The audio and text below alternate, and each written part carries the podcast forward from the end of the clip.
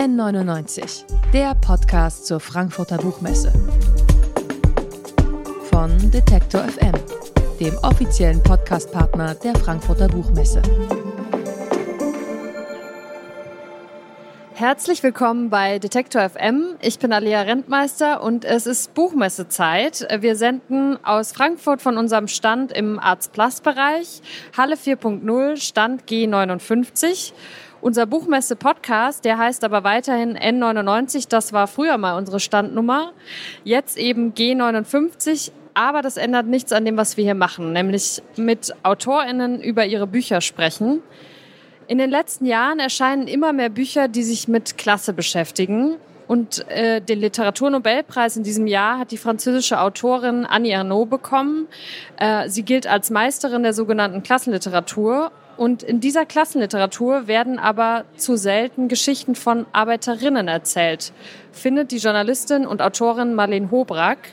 Sie tritt an, um das zu ändern, mit ihrem neuen Buch Klassenbeste, wie Herkunft unsere Gesellschaft spaltet. Schön, dass du hier bist, Marlene. Ja, danke schön für die Einladung. Ich freue mich sehr. Bevor wir gleich über dein Buch sprechen, ähm, was meinst du denn? Was bedeutet es für die Sichtbarkeit von ArbeiterInnen und Klassismus, dass äh, Annie Arnaud jetzt diesen Preis bekommen hat?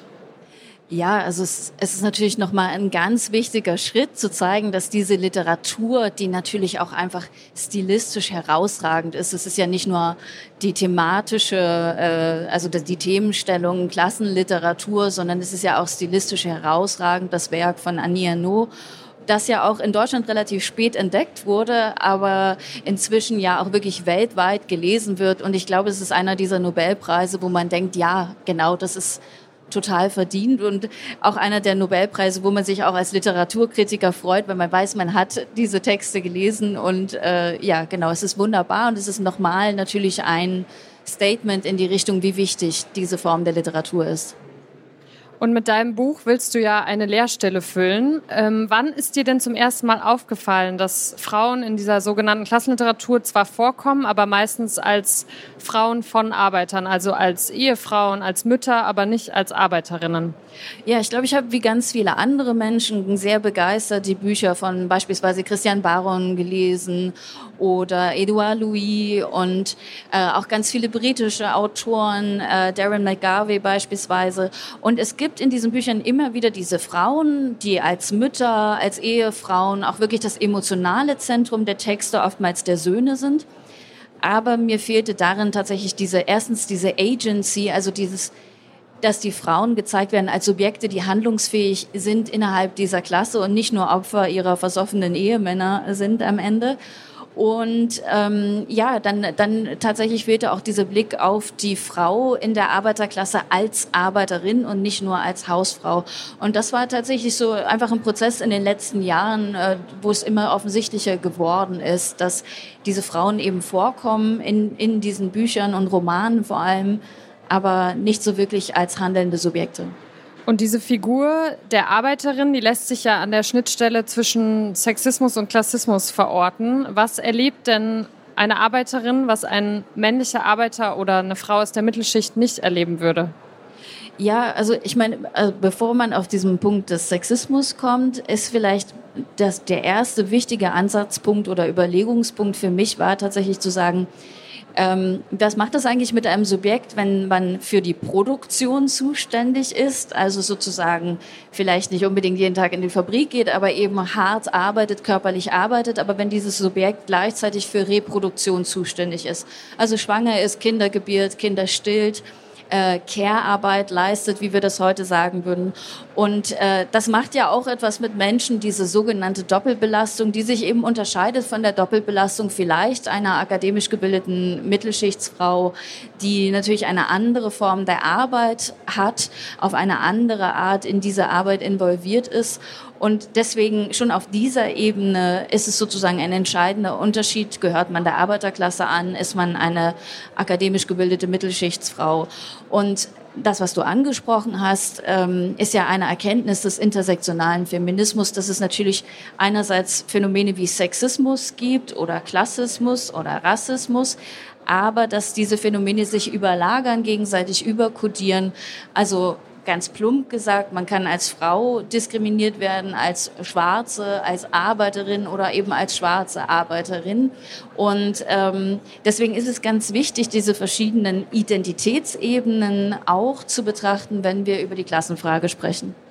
Ja, jetzt hast du gerade schon das Stichwort Intersektionalität äh, angesprochen und du sagst aber, deine Mutter, ähm, Arbeiterin und Ostdeutsche, existiert im toten Winkel dieser Theorien, weil sie anders ist, aber nicht anders genug. Kannst du das erklären? Ja, genau. Also äh, gerade weil wir ja zuletzt und äh, im intersektionalen Feminismus seit vielen Jahrzehnten eigentlich über diese von diesen Überlagerungen von Class, Race, Gender sprechen, fällt eben auf, dass so diese weiße Arbeiterin ein bisschen aus diesem Blickfeld gerät. Also es gibt dann äh, Feministinnen und nicht nur schwarze Feministinnen, die tatsächlich darüber sprechen, ja, was ist das, wie ist es für Women of Color äh, als Arbeiterinnen zu existieren. Ähm, aber genau das, was du gesagt hast, die Figur der Arbeiterin als weiße Arbeiterin ist anders. Sie entspricht nicht dem klassischen Bild des männlichen weißen Arbeiters, des Malochers, aber sie ist gleichzeitig nicht anders genug, als dass sie, also sie wird nicht so als mehrfach marginalisierte Person gelesen, vielleicht eine Woman of Color, die ähm, im fernen Osten in einer Fabrik beispielsweise schuften muss. Und ähm, ich glaube, dass sowohl der klassische Marxismus oder die klassische oder diejenigen, die die Klassenfrage typischerweise stellen, oftmals von einer Art geschlechtslosen Subjekt ausgehen. Das fängt ja schon mit Marx an und es zieht sich dann hindurch. Also der Proletarier als Kollektivsubjekt wird irgendwie geschlechtslos gedacht, was natürlich nicht funktionieren kann. Und ja, im Feminismus ist es so, es gibt natürlich auch explizit kommunistische oder marxistische Feministinnen, aber die dominante Strömung des Feminismus ist eben doch zurzeit ein sagen wir mal, akademisch geprägter Feminismus, was ja auch nichts Schlechtes ist. Es ist ja erstmal nur Zeichen, dass der Feminismus sehr erfolgreich war und dass Frauen eben eine höhere, Bildung heute erhalten und dass sie sich auf einem anderen theoretischen Niveau entsprechend auch mit der Frauenfrage auseinandersetzen können. Aber auch dadurch gerät die Figur der Arbeiterin gerade hierzulande dann so ein bisschen, äh, ja, in Vergessenheit fast. Und du erzählst ja in deinem Buch entlang der Biografie deiner eigenen Mutter, die arbeitet seitdem sie zwölf Jahre alt ist. Inwiefern ist denn die Geschichte deiner Mutter ein Stück weit stellvertretend für die Geschichte von einer Arbeiterin? Ja, also sie hat quasi während, während der Schulzeit angefangen zu arbeiten, um das Einkommen der Familie aufzubessern. Meine Großmutter hatte sieben Kinder, hatte eigentlich kein Einkommen, abgesehen von diesem bisschen Kindergeld. Äh, die Familie galt in der DDR auch als asozial oder das, was man als Lumpenproletariat bezeichnen würde. Ähm, das heißt, meine Mutter musste tatsächlich sich erstmal in diese, diese Arbeiterklasse der DDR heraufarbeiten. Und sie ist glaube ich, sehr typisch für die Arbeiterklasse, unabhängig von Ost oder West, weil sie sich selbst über die Arbeit und den Wert ihrer Arbeit und die Güte ihrer Arbeit definiert. Also für sie ist ein sinnhaftes Leben ein Leben, das mit Arbeit erfüllt ist.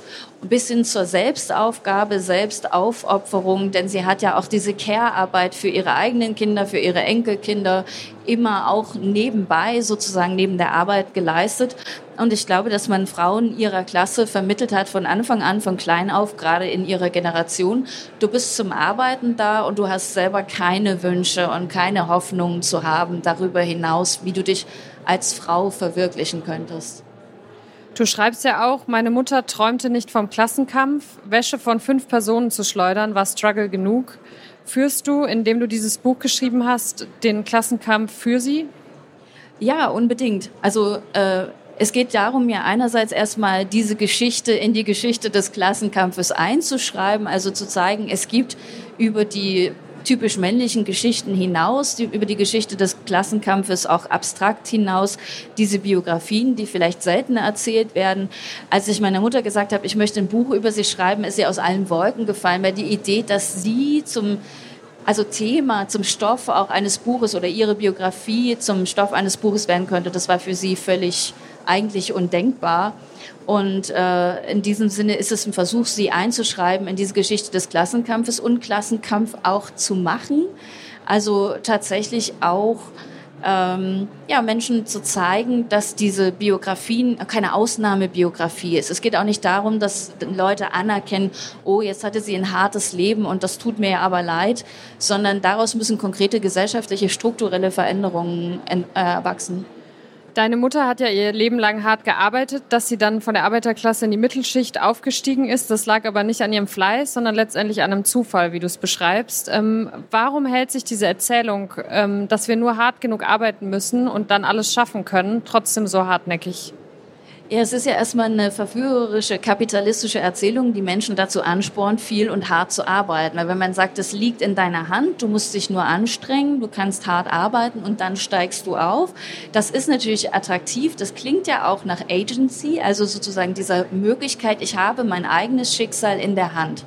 Und wie du das so schön gesagt hast, es ist eigentlich ein Zufall, dass meine Mutter, meine Mutter aufsteigt, nicht weil sie nicht hart genug gearbeitet hätte, sondern weil äh, es eben in dieser Phase nach der Wende in der ostdeutschen Gesellschaft zu solch starken Umbrüchen kam, dass die Gesellschaft quasi durcheinandergewirbelt war. Vieles war offen. Das haben ja auch viele Künstler beispielsweise, viele Musiker in dieser Zeit so geliebt, kurz nach der Wende. Äh, es gab so eine neue Offenheit und die ergab sich natürlich auch auf struktureller Ebene in der Gesellschaft. Alte Strukturen der DDR waren aufgebrochen, die neuen gesamtdeutschen Strukturen noch nicht etabliert, Klassenstrukturen. Und da gab es sozusagen so Fenster und Möglichkeiten. Und für sie war das die Möglichkeit, im Justizvollzugsdienst zu arbeiten. Kein attraktiver Job mit Schwerstverbrechern. Äh, aber sie wurde dann schließlich in den 90ern verbeamtet. Und das war ihr großer, also ihr Aufstiegsticket in die Mittelschicht. Jetzt kommen wir mal von deiner Mutter zu dir. Du beschreibst die soziale Herkunft ja als ein Gepäck, das wir mit uns herumschleppen. Du bist mittlerweile erfolgreiche Journalistin und äh, gehörst zur Mittelschicht. Aber welches Gepäck, um, um bei diesem Bild zu bleiben, schleppst du noch mit dir herum? Also ich erzähle ja in dem Buch auch ein bisschen von dieser Phase in meinem Leben oder in dem Leben meiner Mutter, als sie nach der Trennung von meinem Vater wirklich auch in Armut abrutschte, obwohl sie diesen sozialen Status der Beamtin in, innehatte, aber wir trotzdem de facto in Armut lebten.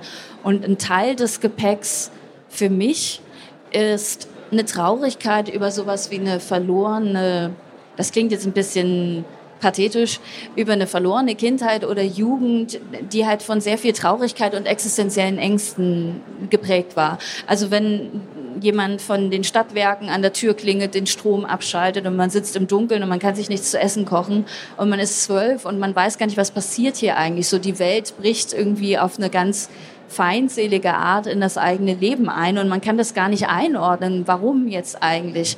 Und äh, gerade, also das, was wir vorher besprochen haben, dieses Thema der Leistungsgerechtigkeit oder des Aufstiegsversprechens. Meine Mutter hat ja gearbeitet. Sie hat ja dann irgendwann auch zwei Jobs gehabt, also neben ihrer Arbeit als Beamtin noch als Putzfrau. Ähm, es war ja nicht so, dass sie nichts gemacht hätte. Und ähm, das ist dieses Gepäck. Es ist sicherlich auch so ein psychosoziales Gepäck äh, eine Traurigkeit oder auch eine, ja, dann auch zeitweilig Depression angesichts von Armutserfahrungen und auch dieser Scham, die sich ja in unserer Gesellschaft, die ja doch eine sehr reiche oder wohlhabende Gesellschaft ist, dann auch in einem ausbreitet, wenn man merkt, man kann materiell gar nicht mithalten. Und da geht es nicht um Markenklamotten oder sowas, sondern einfach überhaupt passende Kleidung sich zu kaufen oder ein neues Paar Schuhe, wenn das alte kaputt ist. Kannst du denn aber vielleicht auch aus diesem Gepäck Nutzen ziehen? Also wenn du als Journalistin arbeitest, hilft dir das ähm, dann irgendwie verschiedene Milieus zu kennen, verschiedene Perspektiven zu kennen dadurch? Ja, unbedingt. Also das ist ja auch diese, sicherlich diese, diese Perspektive in dem Moment, wo man eine vielleicht andere oder nicht ganz so typische, also zumindest für die Gruppe der Journalisten nicht ganz so typische Herkunft hat, dann hat man eben auch Einblick auf diese andere Ebene oder diese andere Form des Lebens, die ja in unserer Gesellschaft, wir müssen ja sehen, die sogenannte Unterschicht, das sind ja nicht zwei oder drei Prozent, also die Menschen, die ökonomisch auch abgehängt sind, das sind ja 15 Prozent, 20 Prozent der Menschen. Es ist keine kleine Schicht oder Gruppe. Und natürlich versuche ich, in meinen Texten, in denen die Klassenfrage immer und sei es auch nur im Hintergrund eine Rolle spielt, darauf auch hinzuweisen, dass eben diese, diese, die Lebensumstände für viele Menschen ganz anders sind als in meiner Journalistenbubble vielleicht so üblich. Ein Stichwort, das in feministischen Diskursen ja omnipräsent ist, ist das äh, Stichwort Care-Arbeit, ähm, also Sorgearbeit. Aber auch hier wird ja die Kategorie Klasse oft nicht mitgedacht. Etwa wenn Paare die Verteilung von Care-Arbeit nicht untereinander aushandeln, sondern dann zum Beispiel eine Putzkraft anheuern. Und dann wird, so schreibst du, der Geschlechterkampf der Mitte buchstäblich auf dem Rücken von Arbeiterinnen ausgetragen. Was braucht es, damit die Emanzipation für manche Frauen nicht auf Kosten von anderen Frauen geht? Ja, das ist, äh, da braucht es eine tiefgreifende strukturelle Veränderung, denn im Moment ist es so, wenn man relativ gut betucht ist oder wenn zwei ein doch gutes Einkommen haben, also ein Paar, dann kann es natürlich bestimmte haushaltsnahe Tätigkeiten outsourcen, von der Putzfrau über das Au pair, über vielleicht einen privaten Kindergarten, der attraktivere Öffnungszeiten hat. Ähm, und das geht natürlich nicht, wenn man selber der Arbeiterklasse angehört. Und ein ganz fatales Element, das versuche ich auch im Buch zu zeigen, ist, das ist in der Kindheit meiner Mutter passiert, in dem Moment, wo man als Frau eben nicht die Möglichkeit, die materiellen Möglichkeiten hat, etwas outzusourcen, auf wen greift man zurück? Auf die Tochter. Die älteste Tochter, die macht dann die haushaltsnahen Dienstleistungen, die Care-Arbeit, die man nicht sich leisten kann, wirklich outzusourcen. Und das ist nicht nur in den 60er Jahren, wie im Fall meiner Mutter so gewesen, das ist auch heute noch so. Das sieht man, äh, die, die kleinen Mädchen, die vielleicht äh, noch Geschwister haben und dann relativ zeitig mit herangezogen werden. Und da gibt es viele strukturelle Ansatzpunkte. Dazu gehört ganz banal und basal wirklich gute Kinderbetreuung, die sozusagen zeitlich äh, das auch abdeckt, dass man sagen kann, man kann Vollzeit berufstätig sein, die aber natürlich auch qualitativ hochwertig ist, wo man das Gefühl hat, ich kann mein Kind auch guten Gewissens dahin geben. Ähm, es braucht noch mehr Entlastungsmöglichkeiten. Es gibt ja beispielsweise die Möglichkeit, Kinderbetreuungskosten von der Steuer abzusetzen, aber eine klassische Arbeiterin zahlt fast nichts an Steuern, weil sie wahrscheinlich einen eher geringen Lohn hat. Das heißt, es muss andere Mittel geben, äh, diese, diese Betreuungskosten außerhalb der typischen Öffnungszeiten einer Kita, beispielsweise wenn die Supermarktkassiererin am Wochenende arbeiten muss, auch abzudecken. Genau, aber das ist ja quasi, also die Kinderbetreuung ist ja ein Teil der Care-Arbeit, dann gibt es ja noch das Putzen, Waschen und so weiter. Hast du da auch eine Idee, wie man das irgendwie fairer gestalten könnte? Ja, also ich meine, da ist es natürlich so, dass die Paare auch äh, untereinander das für sich geschlechtergerecht, also unabhängig auch ob heterosexuelles Paar, homosexuelles Paar, äh, dass Paare so etwas für sich untereinander natürlich auch ausarbeiten müssen. Und da bin ich auch unbedingt, da bin ich auch manchmal ein bisschen wütend über dann wiederum Mittelschichtsdebatten, feministische Debatten, äh, ich zitiere ja in meinem Text dann auch Theresa Bücker, wenn sie sagt, so äh, die erste Beziehungskrise, die verhindert die Spülmaschine, die zweite die Putzfrau. Das ist ja auch so ein bisschen, da drückt man sich ja auch davor, auf der Paarebene geschlechtergerechte Verhältnisse auszuhandeln. Also das muss natürlich auch passieren. Das ist diese individuelle private Ebene und auf der strukturellen Ebene natürlich alle Formen der Unterstützung, gerade auch für Alleinerziehende. Denn die müssen sich gar nicht als die Frage stellen, ja, macht mir jetzt mein Partner die Wäsche oder ich, sondern die müssen es ohnehin alleine regeln und die Mehrzahl der, die absolute Mehrzahl der Alleinerziehenden sind wiederum Frauen und insofern braucht es da eben auch strukturelle Unterstützung, aber auch im privaten oder im nahen Umfeld natürlich ein ganz großes Netzwerk an Hilfen. Du zeigst mit deinem Buch Klassenunterschiede spalten die Gesellschaft. Was bräuchte es denn, um diese Spaltung zu überwinden? Was ist da am dringendsten deiner Meinung nach? Ja, ich habe äh, tatsächlich ist der erste wichtige Schritt, sie, diese Unterschiede anzuerkennen. Also diese wirklich die sozioökonomischen Unterschiede, die habituellen, die Bildungsunterschiede anzuerkennen und diese und einen Schlussstrich darunter zu ziehen, zu sagen, wir sind die Mitte oder die Politik richtet sich an die Mitte der Gesellschaft es gibt nicht nur diese Mitte, diese gleich sozialisierten Menschen, die ein bürgerliches Leitbild und äh, auch eine entsprechend gute Ausbildung haben. Es gibt auch die anderen in Anführungsstrichen. Und das ist der erste Schritt, die, das Anerkennen, dass es diese Differenzen gibt und dass dieses große gesellschaftliche Wir erstmal eine Konstruktion ist.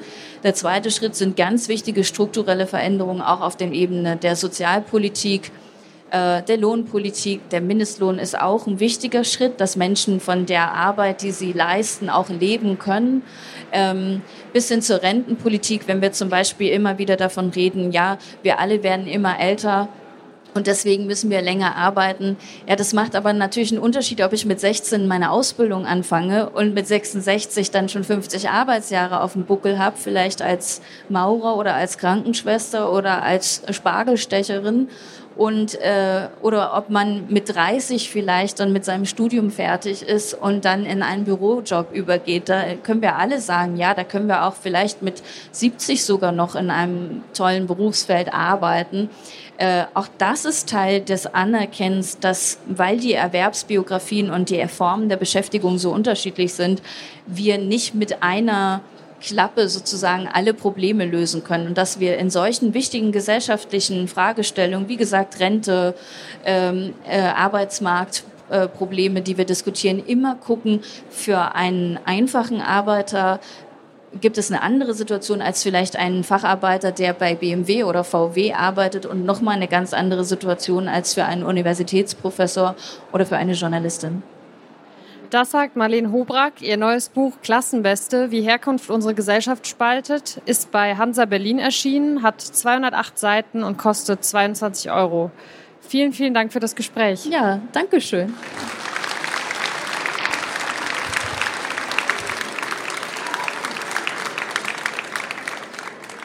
Um Klassismus, aber auch um andere Formen der Diskriminierung geht es auch heute Nachmittag bei uns nochmal. Ähm, da sprechen wir nämlich mit der Autorin Josephine Apraku und die hat ein Buch darüber geschrieben, wie soziale Ungleichheiten in Beziehungen wirken. Also schaut gerne nochmal später vorbei oder hört rein in unserem Podcast N99. N99, der Podcast zur Frankfurter Buchmesse.